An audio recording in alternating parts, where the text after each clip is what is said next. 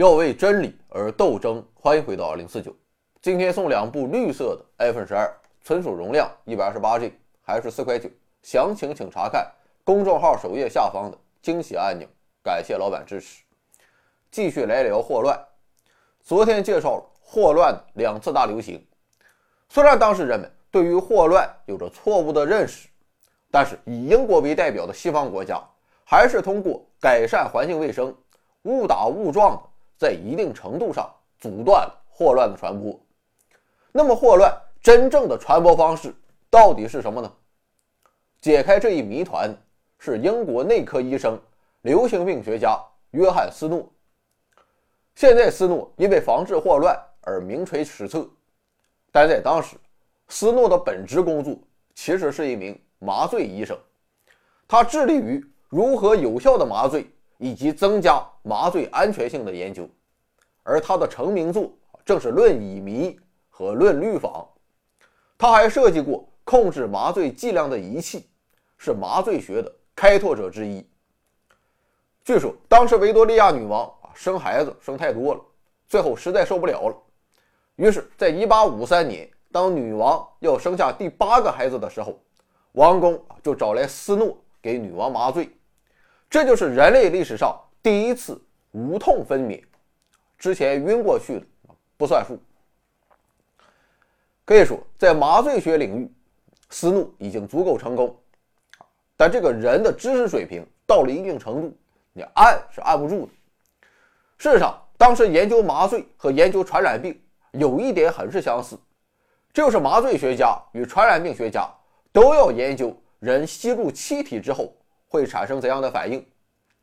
所以在搞麻醉研究之余，斯诺也常常对传染病进行研究。1854年，伦敦的戈登广场爆发了霍乱疫情，一个礼拜时间就造成了大约500人死亡。当时斯诺正在附近工作，于是他就开始对疫情展开调查。而当斯诺在地图上标注出患病者的住址之后，一切突然间就变得十分清晰起来。斯诺发现，这些患者的住所围绕着一个中心点，这个中心点正是一口水井。另外，同样是在戈登广场，还有一家酿酒厂和一家劳动收容所。住在这两处的人却并没有患上霍乱。巧合的是，这两个地方都有自己的水井。鉴于此，斯诺认为。正是因为水井受到了粪便的污染，人又喝了井里的水，进而导致了霍乱的传播。于是，认识到这个问题之后，斯诺毅然捣毁了打水设施。没过多久，霍乱疫情也就随之消退。可以说，你现在去搜斯诺如何战胜了霍乱疫情，基本上都是这个故事。故事也确实十分精彩。不过，我得告诉你。这个故事它是编的，或者至少是不够准确。事实上，斯诺之所以发现霍乱经由饮水传播，并不是因为他去研究戈登广场的疫情啊，然后又画了一幅图。其实，早在1849年，斯诺就出版了一本小册子，名为《论霍乱的传播方式》。在这本小册子中，斯诺通过回顾历史上有关霍乱的研究。就已经推测霍乱是经由饮用水传染。当然了，斯诺确实也去调查了戈登广场的疫情，但是这一次的调查其实只是为了证明自己的推测。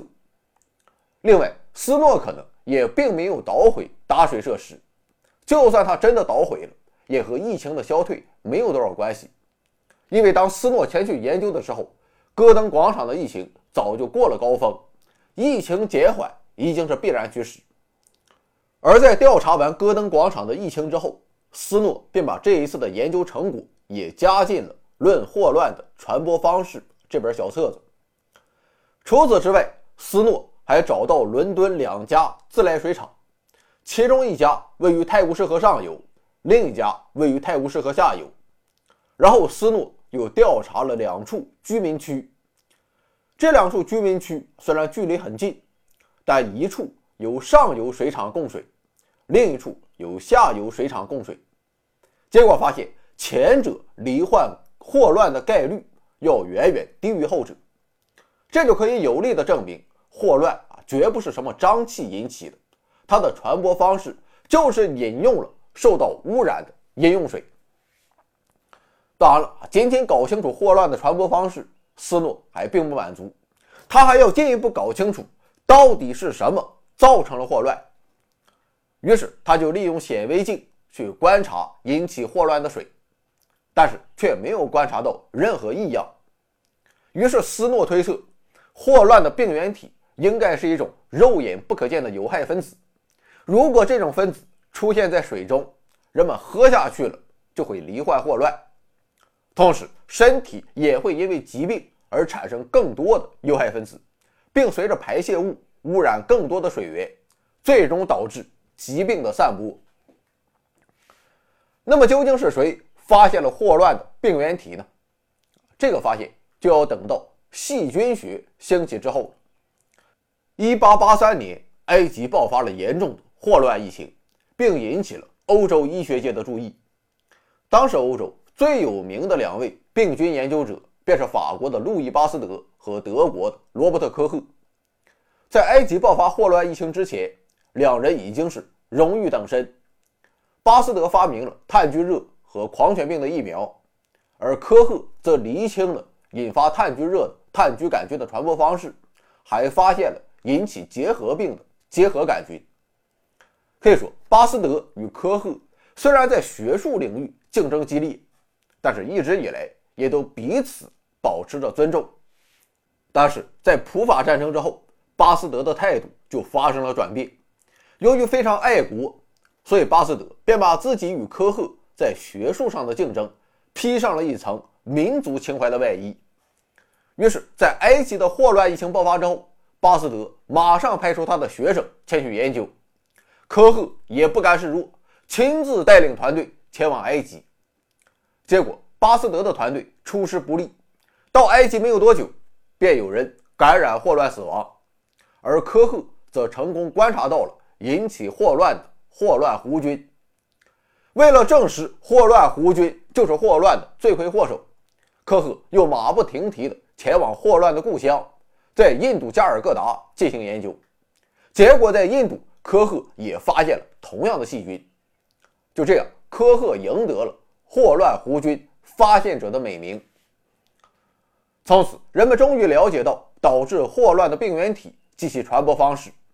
而随着医学的不断发展，特别是居民卫生条件的不断改善，到今天，除了个别国家和地区之外，霍乱已经难以兴风作浪。不过，我们依然要提高警惕。事实上，霍乱与鼠疫仍被《中华人民共和国传染病防治法》列为唯二的甲类传染病。一旦爆发，这个东西处理起来还是很麻烦的，而且患上霍乱。是既不体面，还很遭罪，具体症状什么啊，我就不描述了。百度百科一查啊，说的很详细。反正我就记住两点：首先，和印度朋友握手之后，要及时的用硫酸进行消毒；其次，不去印度人开的餐馆去吃什么飞饼和咖喱，而且我也不爱吃。如果你就是想吃，想的受不了了，其实。也没有太大关系，因为有调查显示，大部分看似印度人开的印度餐厅，其实都是巴铁冒充的。理论与实践均证明，给本期节目转发、点赞、投币、评论、收藏，甚至是批判一番的老板，不久之后都会发财，而且是发大财。鲁迅，一九二六年八月。